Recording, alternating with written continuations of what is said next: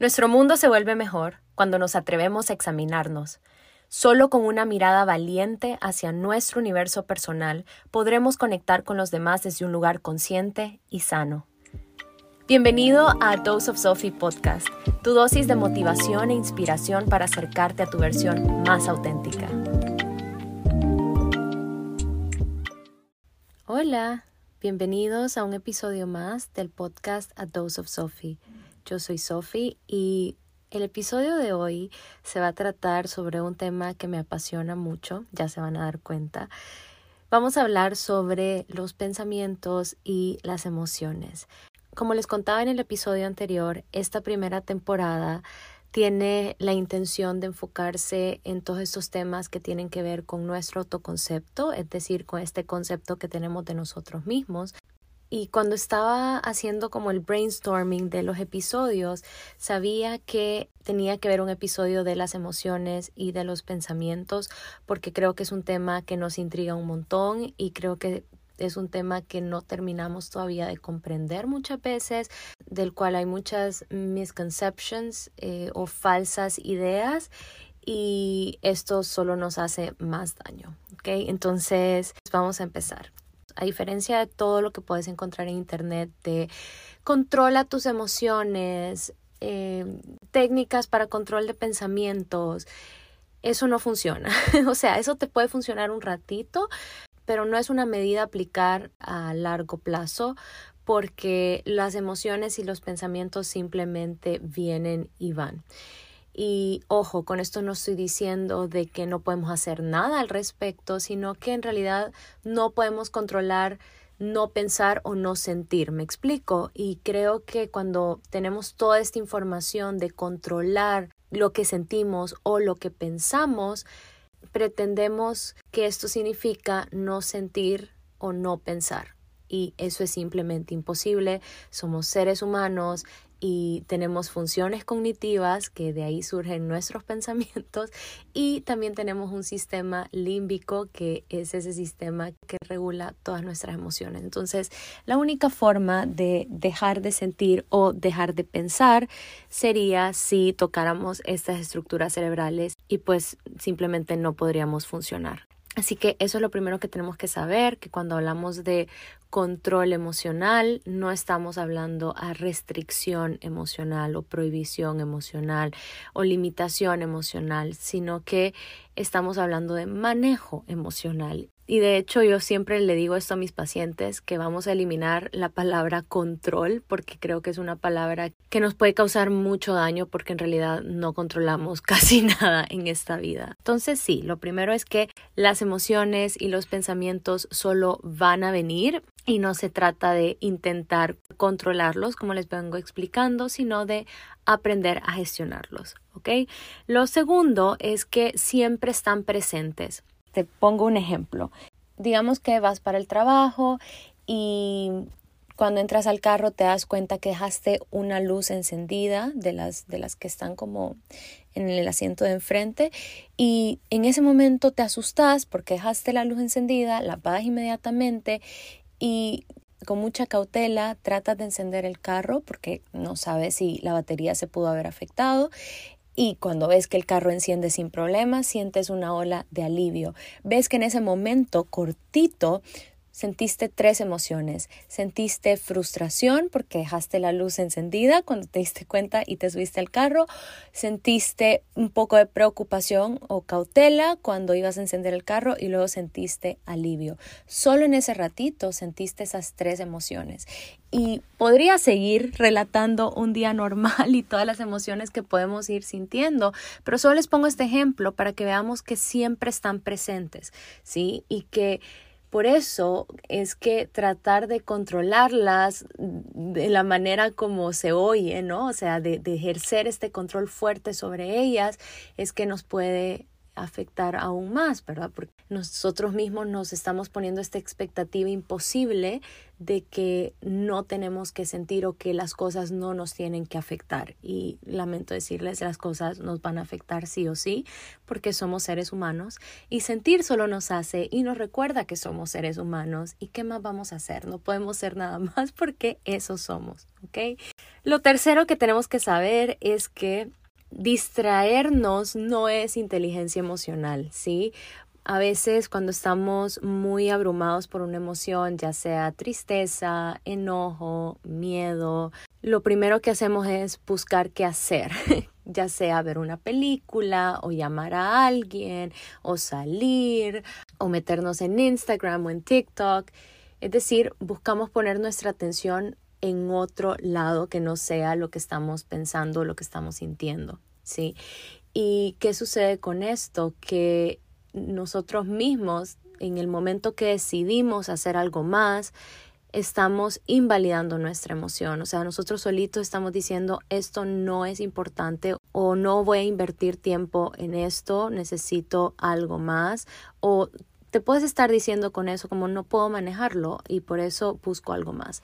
Y ven que luego queremos que ya sea nuestros amigos, nuestros papás, nuestras parejas, entiendan cómo nos sentimos, pero los primeros que nos estamos invalidando somos nosotros. Es muy importante cuando tengas una emoción que te permita sentir, o sea que si quieres ver la película, si quieres salir porque sabes que eso te va a hacer sentir mejor, pues hazlo, hazlo siempre, pero hazlo después, pero date esos primeros 5, 10, 15 minutos, lo que sea que tú necesites para sentir realmente esa emoción y cómo siento. Solo deja que venga. Quita los frenos y deja que venga. Permitite llorar, permitite sentirte incómodo. Por eso es que las técnicas de introspección son tan importantes.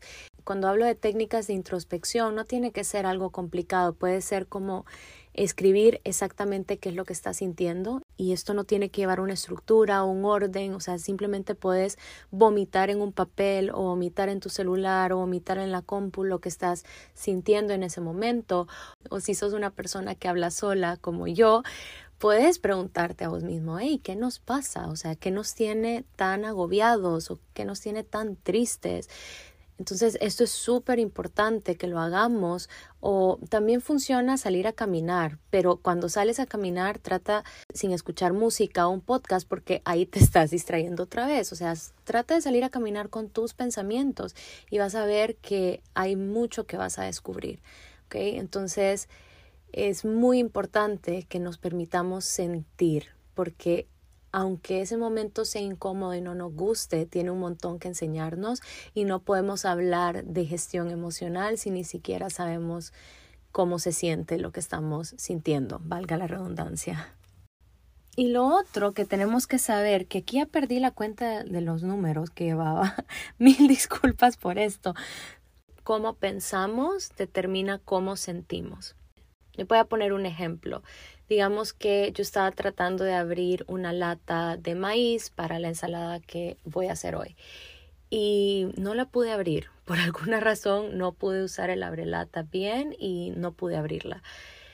En ese momento me, me enojo y me frustro y los pensamientos que se me vienen, que estos por lo general son automáticos, son soy una basura, nada me sale bien, ni siquiera puedo abrir una lata de maíz, y todos esos pensamientos lo único que hacen es que me sienta peor, o sea, que mi grado de frustración y mi grado de enojo conmigo misma aumente.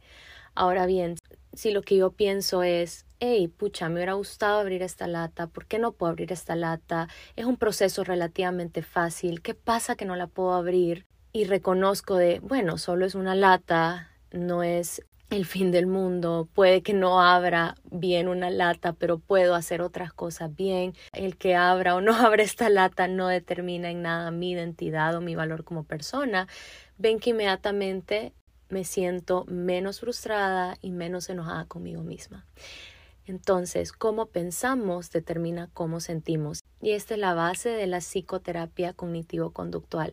Es decir, si estás en un proceso terapéutico bajo esta línea de tratamiento, vas a aprender a modificar, como en este ejemplo, los pensamientos automáticos que puedan surgir para sentirte mejor, ¿sí?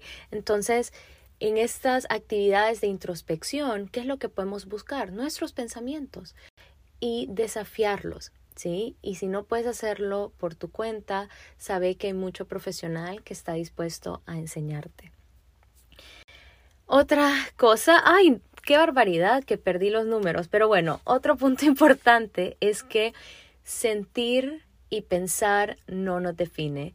Yo no soy lo que pienso y yo no soy lo que siento. Yo me puedo sentir sola, pero eso no quiere decir que estoy sola. Yo me puedo sentir como una basura, pero eso no quiere decir que soy una basura.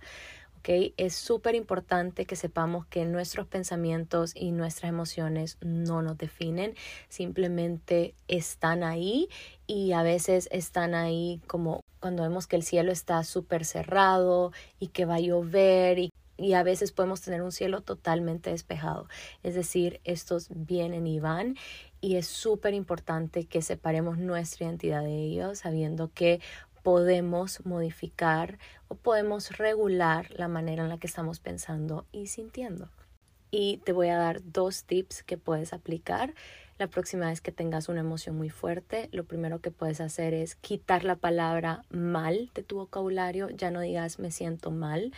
De sí me siento triste, me siento preocupada, me siento ansiosa, me siento insatisfecha, me siento molesta, o sea, trata de identificar la emoción que está ahí. Yo sé que esto no es fácil porque no nos han enseñado a hacer estas cosas. O sea, en un mundo ideal tendríamos que haber llevado una clase de educación emocional en la escuela, así como llevamos matemáticas y ciencias. Pero bueno, lo primero es tratar de definir qué estoy sintiendo en ese momento. Y a veces puede ser un mix de varias emociones.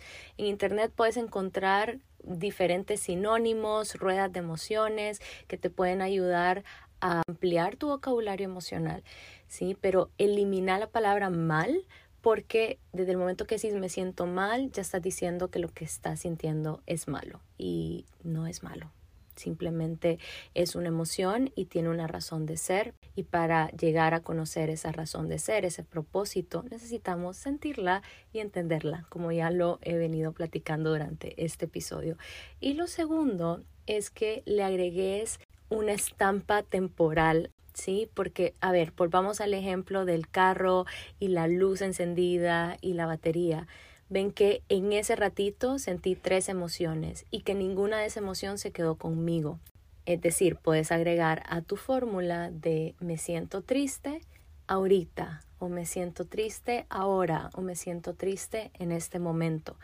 Esto te está recordando que en ese momento, valga la redundancia, estás triste, pero que no sabes cómo vas a estar mañana, ni en unas horas, ni en unos minutos. O sea, te recuerda que las emociones vienen y van, y aunque se sientan súper pesadas y aunque nos lleguen a agobiar en algunos momentos y que se siente que no va a acabar, sí pasan, ¿ok? Y bueno, eso es lo que, lo que quería compartir con ustedes hoy. Espero que esta información les ayude y si quieren saber más sobre las emociones, pues hablo mucho de esto en mis redes sociales. Tengo una clase gratis sobre las emociones en YouTube, así que la pueden buscar también. Pueden encontrarme en todas las redes como at Dose of Sophie y nos vemos en el siguiente episodio. Bye.